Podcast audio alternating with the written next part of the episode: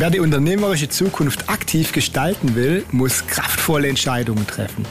Doch gerade in der heutigen Zeit ist die dazu notwendige Risikoabwägung eine große Herausforderung. Wie es gelingt, Risiken entspannter zu bewerten und auch unter dem Druck des Alltags die Chancen hinter den Risiken zu erkennen, Darum geht es auch heute wieder im Gespräch mit einer spannenden Persönlichkeit. Mein Name ist Achim Barth. Herzlich willkommen bei Risikoaffin, dem Unternehmerpodcast. In der heutigen Episode lernen Sie einen Mann kennen, dessen Motto lautet, sexy Texte braucht das Land. Als studierter Literaturwissenschaftler der Germanistik und Amerikanistik begann er seine berufliche Karriere als Personalberater in einem Start-up-Unternehmen. Er war tätig als Sprachcoach, als IT-Trainer und seit jetzt zehn Jahren ist er selbstständig unterwegs mit seinem Unternehmen Hafner Communication. Wie es gelingt, vom Student der Amerikanistik erst zu einem Personalberater zu werden und sich dann zu einem erfolgreichen Unternehmer zu entwickeln. Darüber spreche ich heute mit Martin Rudolph. Herzlich willkommen, lieber Martin, im Unternehmerpodcast Risikoaffin. Ja, hallo, lieber Achim, grüß dich. Hallo. Ja, zunächst möchte ich dir gratulieren, Martin. Seit Januar 2013 bist du mit Hafner Communications selbstständig. Ja. Das sind jetzt ziemlich genau zehn Jahre, wir haben Januar. Ja, das sind tatsächlich zehn Jahre. Also seit Januar, ich habe zum Januar 2013 gegründet und bin jetzt im zehnten Jahr oder quasi schon im elften Jahr. Mhm. Also ja, bin sehr froh, dass das so gut funktioniert hat. Und es hat sich ja auch ziemlich weiterentwickelt in der Zeit. Also es ist ja nicht nur bei dem Unternehmen geblieben oder nicht nur bei der einen Dienstleistung, sondern es hat sich sehr ausdifferenziert.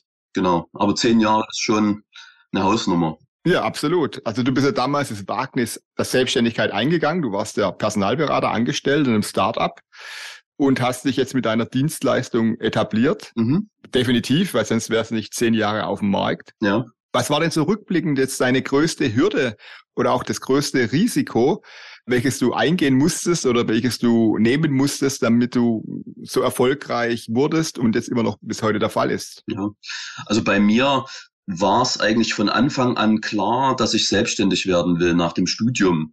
Und ich habe mich dann erstmal vier Monate tatsächlich recht erfolglos beworben in Festanstellungen, war dann vier Monate auch arbeitslos und habe immer wieder zwei Rückmeldungen gekriegt. Entweder als Germanist und Amerikanist, wir wissen gar nicht, was sie können, ne? oder sie sind überqualifiziert. Ne? Also die einen konnten mich nicht einordnen in dem Level, wo ich eigentlich hin wollte, mhm. und die anderen konnten mich quasi auch nicht wirklich meinen Fähigkeiten gemäß einordnen, weil ich für die einfach viel zu weit war und ich keine Möglichkeit hatte, wirklich mal einen Start in den Markt zu finden.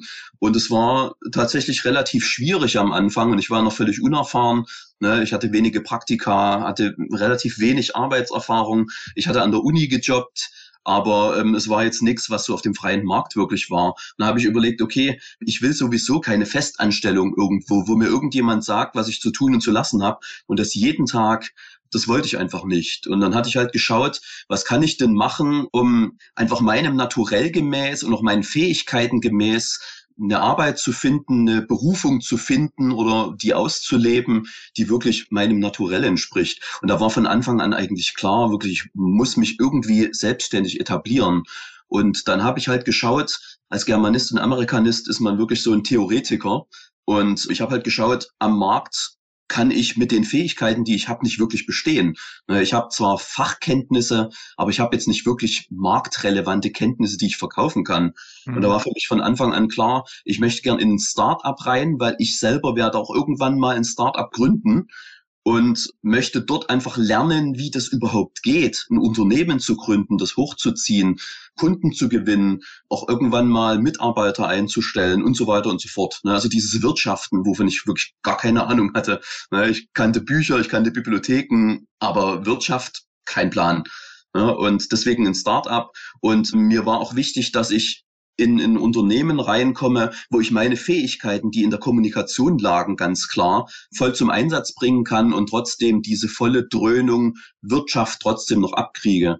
Und es war dann so eine glückliche Fügung, dass ich zu diesem Start-up-Unternehmen im Personalbereich gekommen bin, die heute übrigens immer noch einer meiner größten Kunden sind. Ja, mhm. Also die Beziehung ist erhalten geblieben. Aber es war klar, ich musste eine Entscheidung treffen mit meinen Fähigkeiten. Was mache ich damit, um Wirtschaften zu lernen und um diesen ganzen Bereich Wirtschaft, Unternehmertum wirklich mit voller Dröhnung reinzukriegen, damit ich aus dieser schwierigen Situation, aus der ich komme, ja ein Unternehmen gründen kann, was mich auch wirklich zufriedenstellt und wo ich das Gefühl habe, hey, hier bin ich richtig, hier lebe ich meine Fähigkeiten und hier habe ich eben nicht jemanden über mir, der mir die ganze Zeit sagt, was ich zu tun und zu lassen habe, obwohl ich darauf eigentlich gar keinen richtigen Bock habe. Also es war so meine Einstellung zum Thema Festanstellung, die ist natürlich sehr individuell. Ne? Also das war meine Einstellung, das heißt nicht, dass das allgemein so sein muss. Aber mein Naturell war ganz klar, ich möchte für mich selber die Entscheidung treffen. Ich möchte für mich die volle Verantwortung übernehmen. Und ich muss lernen, wie das geht, um in dem Wirtschaftssystem, in dem wir leben, einfach gut bestehen zu können. Okay, also du wolltest, wenn ich zusammenfassen kann, vor allem dein eigener Herr sein, selbstbestimmt eigenverantwortlich handeln. Und deine größte Hürde war, deine größte Herausforderung eigentlich mit dem, was du studiert hast, Literaturwissenschaften, Germanistik, Amerikanistik, erstmal zurechtzukommen, dass es auf dem freien Markt gar nicht relevant ist und du dich da erstmal finden musstest. Genau. Kann man es so zusammenfassen, ja. Ja, also ich hatte halt keine Berufsausbildung in dem Sinne. Genau. Ich war für keinen Beruf qualifiziert, sondern ich hatte ein großes Sammelsurium an Fähigkeiten, die aber in der Form, wie ich sie aus der Uni mitgebracht habe, noch nicht markttauglich waren. Okay, aber du hast ja mir auch verraten, du hast ja schon einen Beruf erlernt mit acht Jahren, nämlich den des Autors. Ne? Du hast mit acht Jahren dein erstes Buch geschrieben, hast dann auch positives Feedback bekommen und dein Wunsch wurde geweckt, Autor zu werden, ja. der ja bis heute besteht. Um was ging's denn in deinem ersten Buch und wie hat sich deine Autorenkarriere jetzt bis heute weiterentwickelt? Ja, das war ganz spannend. Also das erste Buch, was ich geschrieben habe, das war tatsächlich im Alter von acht Jahren. Das durfte ich dann sogar vor meiner Schulklasse damals noch vorlesen und war da auch ganz stolz drauf und habe da auch viel, viel Lob bekommen. Und äh, das wusste ich damals noch gar nicht, aber das war tatsächlich eine Verarbeitung der deutschen Wiedervereinigung. Mhm. Und da ging es darum, dass halt Aliens auf die Erde kommen und ein Krieg ausbricht und die Menschen und die Aliens schaffen es dann aber doch tatsächlich durch Verhandlungen miteinander Frieden zu schließen und zu kooperieren. Und also eigentlich das, was momentan passiert, urmenschlich sein sollte und was jetzt, glaube ich, auch sehr angebracht wäre, das hatte ich damals schon mit acht Jahren irgendwie zusammengeschrieben. Und das muss ich sagen, ist auch mein Leitmotiv bis heute, dieses tatsächlich sehr pazifistische, zwar irgendwie realpolitische, aber trotzdem pazifistische und nicht so ideologiegetriebene, sondern man guckt sich an, was man hat und versucht dann das Beste draus zu machen. Und zwar als, als Menschheitsfamilie, ne, die irgendwie zusammen leben und zusammen kooperieren sollte. Und wenn man mal darauf kommt, dass es doch gut ist, miteinander statt gegeneinander zu sein, dann kommt man zu höheren, zu einfach höheren, besseren. Und das war im Grunde die Quintessenz des Buchs, was ich mit acht Jahren geschrieben habe. Und jetzt 33 Jahre später ist das immer noch ein entscheidendes Leitmotiv von mir. So habe ich meine Unternehmen gegründet, so suche ich meine Kunden aus. Ja, und du hast nach der Autorschaft gefragt und wie die sich entwickelt. Und das ist auch das, wie ich immer noch schreibe. Also ich habe mir mittlerweile den Wunsch des Autors erfüllt. Als Selbstständiger bin ich als Werbetexter und Lektor und Übersetzer gestartet. Ne, also schon voll mhm. im Textbereich, auch im kreativen Schreiben und das natürlich hauptsächlich erstmal für Kunden. Und aber ich habe dann schon geschrieben, ich wollte immer vom Schreiben leben, das habe ich geschafft. Und die nächste Stufe dann war natürlich, ähm, das zu schreiben, was ich selber schreiben will. Und ich habe 2020 im Mai mein erstes Buch veröffentlicht und schreibe jetzt am zweiten Buch, habe auch schon jede Menge Material für weitere Bücher, die ich so nach und nach auch mit umsetze neben meinem Unternehmertum. Das ist zeitlich eine Herausforderung, weil das Unternehmerische doch einen sehr, sehr breiten ähm, Rahmen bei mir einfach einnimmt oder ausfüllt. Und zum Schreiben komme ich dann tatsächlich nur, wenn ich mir die Zeit irgendwie rausnehme. Und das fällt mir tatsächlich im Moment recht schwer, muss ich sagen. Aber ich schaff's und es geht und es entwickelt sich. Mhm. Ja gut, ist ja gut, dass du dir die Zeit dann rausnehmen musst und nicht zu viel Zeit hast, weil du nichts zu tun hast in dem, ja. wo du dein Geld verdienst. Ja. Aber es ist auch eine gute Überleitung. Ich kenne dich ja seit Jahren mit dem Slogan, vorhin schon gesagt, sexy Texte braucht das Land. Wir waren ja mehrere Jahre gemeinsam im BNI Unternehmernetzwerk und ja, bei jeder Vorstellung, ne, BNI hat man immer 60 Sekunden, in denen man sein Unternehmen vorstellt und jeder wusste, wenn der Martin Rudolph drankommt, dann startet er mit sexy Texte braucht das Land.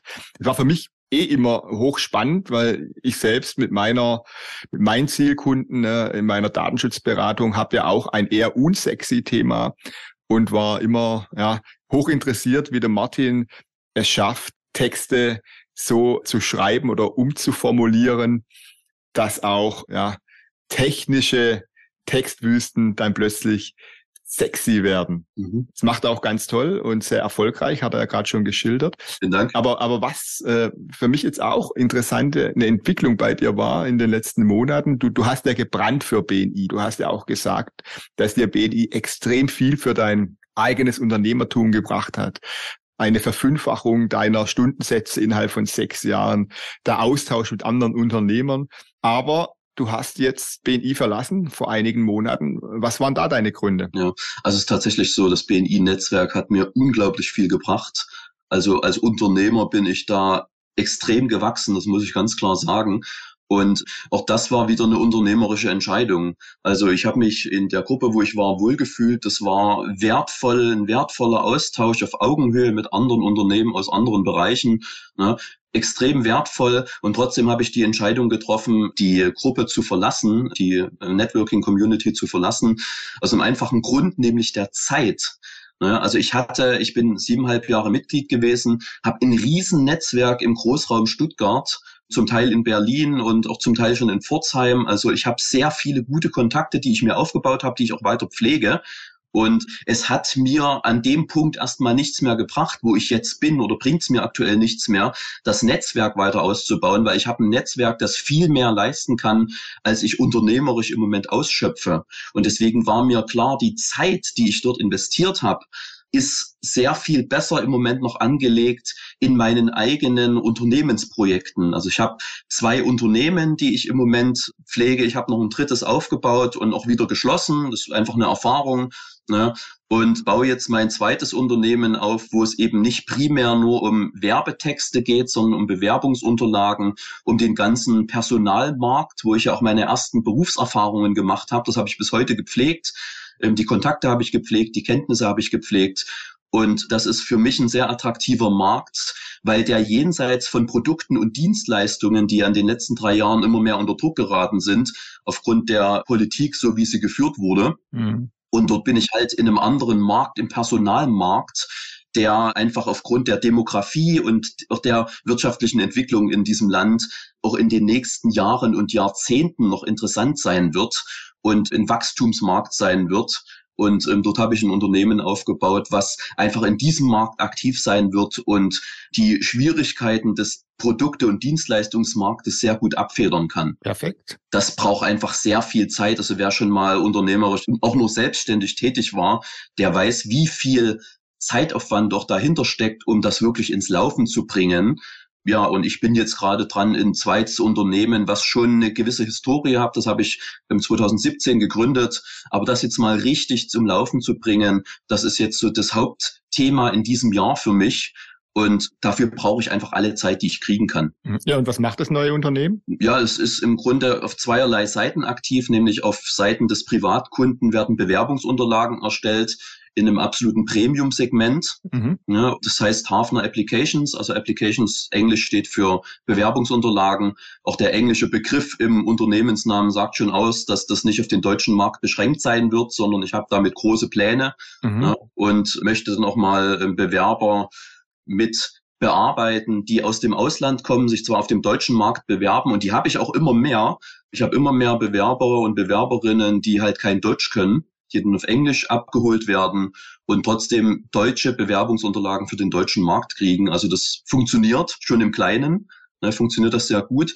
Und ähm, auf der anderen Seite werden diese Bewerber, die relativ viel Geld bezahlen für ihre Bewerbungsunterlagen, mhm. dann auch an Unternehmen vermittelt. Und das funktioniert auch sehr gut, weil dadurch, dass die Privatpersonen, diese Bewerberinnen und Bewerber bereit sind, so viel Geld für ihre eigene Karriere auszugeben, ähm, ist der Lebenslauf auch entsprechend. Ne? Also der zeigt schon, der spiegelt schon über die letzten Jahre und ja zum Teil Jahrzehnte wieder, dass die wirklich diesen Anspruch haben, zu wachsen und ihren Wert auch für den Markt natürlich zu steigern und in sich selbst zu investieren. Das sind wirklich sehr, sehr gute Bewerber, die dann natürlich auch von Unternehmen mit Kusshand genommen werden. Also es ist ein sehr spannendes Geschäftsmodell, wo beide Seiten wirklich zu einem sehr guten Ergebnis kommen.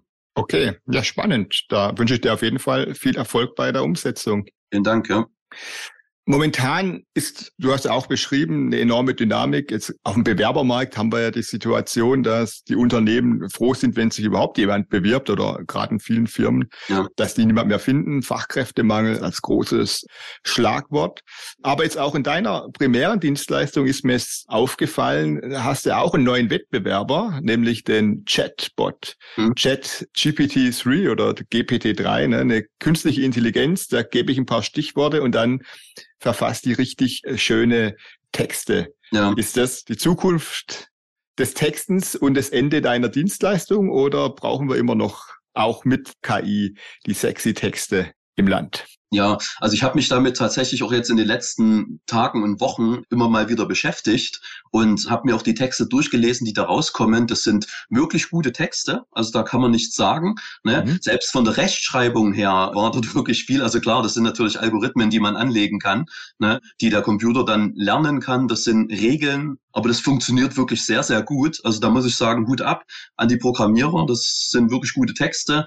Ob das eine Konkurrenz ist oder in absehbarer Zeit wird, muss ich sagen, das sehe ich eher nicht so. Also ich sehe tatsächlich so, dass die Texte, die dort rauskommen, eher funktional sind ne, als Funktionstexte auf jeden Fall spannend sind im großen Stile für Unternehmen, die viel mit Funktionstexten arbeiten. Aber das war auch nie ein Bereich, in dem ich mich wirklich gesehen habe. Hm, was, was verstehst du unter Funktionstexten? Ja, Funktionstexte sind eher Texte, die Inhalte kommunizieren, die die Produkte vorstellen, die definieren, die also eher unkreative Texte mhm. und nicht so wirklich schöpferische Texte. Und das ist auch so ein Punkt, wo ich sage, gerade das, wovon ich lebe, ist das Hochkreative. Wenn ich Slogans schreibe, ne, da hast du drei, vier, fünf Wörter, vielleicht auch mal sechs, wenn es hochkommt, dann ist Schluss. Und dann musst du diese Wörter mit Kreativität und mit Aussagen aufladen, die weit über das hinausgehen, was die Worte an sich kommunizieren. Es ist eine hochkomplexe Tätigkeit,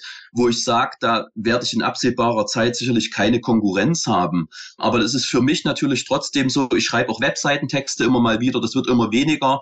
Ne? Das sind alles so eine Sachen, die von so einem Computern sehr gut abgenommen werden können, von solchen ähm, künstlichen Intelligenzen, die das einfach gut können, die die Faktoren kennen, die auch wissen, wie Google und Co. arbeitet und dann wahrscheinlich bessere Texte schreiben können als ich. Also nicht besser im kreativen Stil, sondern besser im funktionalen Stil, ne? die einfach besser funktionieren noch, weil die einfach mhm. alles kennen und sich besser updaten können in ihrem Wissen, als ich das kann. Das ist auch völlig in Ordnung ich entwickle mich dann einfach immer weiter im Bereich wirklich, wo es um hochkreative Dinge geht, wo ich sage, ich wüsste gar nicht, wie man da Algorithmen verfassen sollte, auch in den nächsten 10, 20, 30 Jahren nicht, die diese Kreativität auch nur ansatzweise abfedern können. Also, aber ja, der Markt, auch der schreibende Markt wird sich in den nächsten Jahren verändern, gerade durch diese Entwicklung der KI. Und die, die hier in dem Markt bestehen bleiben wollen, die müssen sich einfallen lassen, wie sie von diesen funktionalen Texten hinkommen zu sehr viel kreativeren Texten, wo die KI eben noch keine Konkurrenz ist und noch auf absehbare Zeit, meine Einschätzung, auch keine Konkurrenz sein wird. Okay, also wenn ich dich frage, welche drei Trends gibt's aus deiner Sicht in deinem Markt, die die Zukunft prägen werden, die nächsten drei, vier, fünf Jahre, dann sagst du, funktionale Texte und wer funktionale Texte schreibt, der hat einen großen Wettbewerber, einen neuen, nämlich die KI. Wer kreative Texte schreibt, wer Wortschöpfungen kreiert, der kann ruhig weiter schlafen, weil die KI das nicht liefern kann. Gibt es noch einen dritten Trend oder siehst du noch eine dritte Entwicklung äh, in deinem Markt in den nächsten Jahren? Ja, ähm, es gibt noch einen weiteren Faktor, den ich als problematischer einschätze als das Thema KI. Das ist nämlich der Trend hin zum wirklich Absterben von kleineren und mittleren Unternehmen. Das ist sowas, was ich sehe. Wir haben Plattformunternehmen, die kleinere Unternehmen entweder übernehmen oder ausnehmen oder eben ersetzen. Ne? Und ich habe so den Eindruck, dass es so eine Marktentwicklung, die jetzt sehr stark kommt und die auch weitere Marktsektoren wirklich erfassen wird. Und da ist die Frage, wie geht's denn mit so ja, kreativ arbeitenden Menschen mit mir weiter? Ne? Ist es in Zukunft noch realistisch, das wirklich selbstständig beziehungsweise als kleinerer Unternehmer zu tun? Oder wird es dann wirklich so sein, dass man in irgendeiner Form für diese Plattformunternehmen auch aktiv sein muss? Entweder als Selbstständiger mit schlechteren Bedingungen als jetzt oder als Angestellter der dann wahrscheinlich auch, also das ist auf jeden Fall nicht eine Existenz, die ich anstrebe. Also das ist eher so ein Punkt, dass ich den Eindruck habe, dass mir so nach und nach die Kundschaft wirklich wegbricht, weil die Marktentwicklung hin zu Plattformunternehmen geht. Und mein Fokus ist auf kleinen und mittleren Unternehmen und die jetzt massiv unter Druck kommen und ich dadurch als jemand, der für die arbeitet, natürlich entsprechend diesen Druck auch abbekomme. Mhm. Das ist so eine Entwicklung, die sehe ich sehr viel problematischer an als die KI. Okay. Hast du noch was Positives am Ende? Ja, ich habe jede Menge Positives, weil äh, meine Erfahrung von, ich bin ja jetzt schon seit 13 Jahren insgesamt selbstständig und seit zehn Jahren halt unter dem Label Hafner Communications und ich habe einfach gelernt, irgendwie ist es immer schwierig zu wirtschaften. Ne? Also als Unternehmer hat man einfach viele Nüsse zu knacken, an die man gar nicht vorher gedacht hatte. Und meine Erfahrung ist aber die mit Kreativität und auch mit einem gewissen Mut. Und der Podcast heißt ja auch risikoaffin, also auch einem gewissen, also der Bereitschaft, Risiken zu übernehmen, mhm. äh, Entscheidungen zu treffen, ähm, sich selbst ehrlich zu analysieren, wo stehe ich jetzt wirklich, was sind wirklich die Perspektiven und welche Entscheidung kann ich treffen, damit die Dinge besser werden. Wer dazu bereit ist, der übersteht auch die Corona-Zeit, der übersteht jetzt auch die Zeit mit immer teurer werdenden Preisen, weil politische Entscheidungen getroffen werden, mit denen ich jetzt so nicht, leben kann, aber die ich ja irgendwie mittragen muss, weil ich ja auch Wähler bin und in diesem Land lebe. Und meine Erfahrung ist einfach die, wenn man diese Fähigkeiten hat, sich selbst zu analysieren, sich selbst gegenüber wirklich ehrlich zu sein und auf dieser Basis Entscheidungen zu treffen, die mit einem gewissen Risiko verbunden sind, dann kann man sehr, sehr Großes bewegen und eine wirklich auch sehr befriedigende Existenz als Unternehmer aufbauen. Und das habe ich geschafft in den letzten 13 beziehungsweise 10 Jahren. Ja, und auch ich, es ist so ein Spruch von mir, auch ich stehe da noch ganz am Anfang. Also ich lerne immer extrem viel Neues dazu und mal schauen, wo mich das noch hinführt. Aber mit Kreativität, mit Mut und mit einem, ja, mit einem unternehmerischen Verständnis einfach ähm, kommt man, glaube ich, sehr weit, wenn man sich das zugesteht und sich das traut. Vielen Dank, Martin. Ich fasse zusammen. Man kann auch, wenn man Germanistik und Amerikanistik studiert, ein erfolgreicher Unternehmer werden. Der Martin sagt, er hat deutlich mehr Angst vor der Entwicklung der kleinen mittelständischen Unternehmen hier in Deutschland als vor der KI, die ihm die Kundschaft klauen könnte. Aber trotzdem sieht er positiv in die Zukunft, denn letztendlich kommt es auf jeden Einzelnen an, mit Risiko, mit Risikoaffinität und mit unternehmerischem Denken und Eigenmotivation seine Unternehmen, seine Vorhaben dann auch zu einem erfolgreichen Abschluss zu führen. Martin, ich danke dir für das Gespräch und wünsche dir alles Gute für dein neues Buch, für deine neuen Projekte. Halt die Ohren steif. Ja, ich danke dir ganz herzlich fürs Interview und wünsche dir natürlich auch alles Gute und bis bald mal wieder. Alles klar. Mach's gut, Achim. Ja, und damit sind wir schon wieder am Ende der heutigen Episode und die wichtigste Frage lautet, welche Erkenntnis war für Sie heute besonders wertvoll?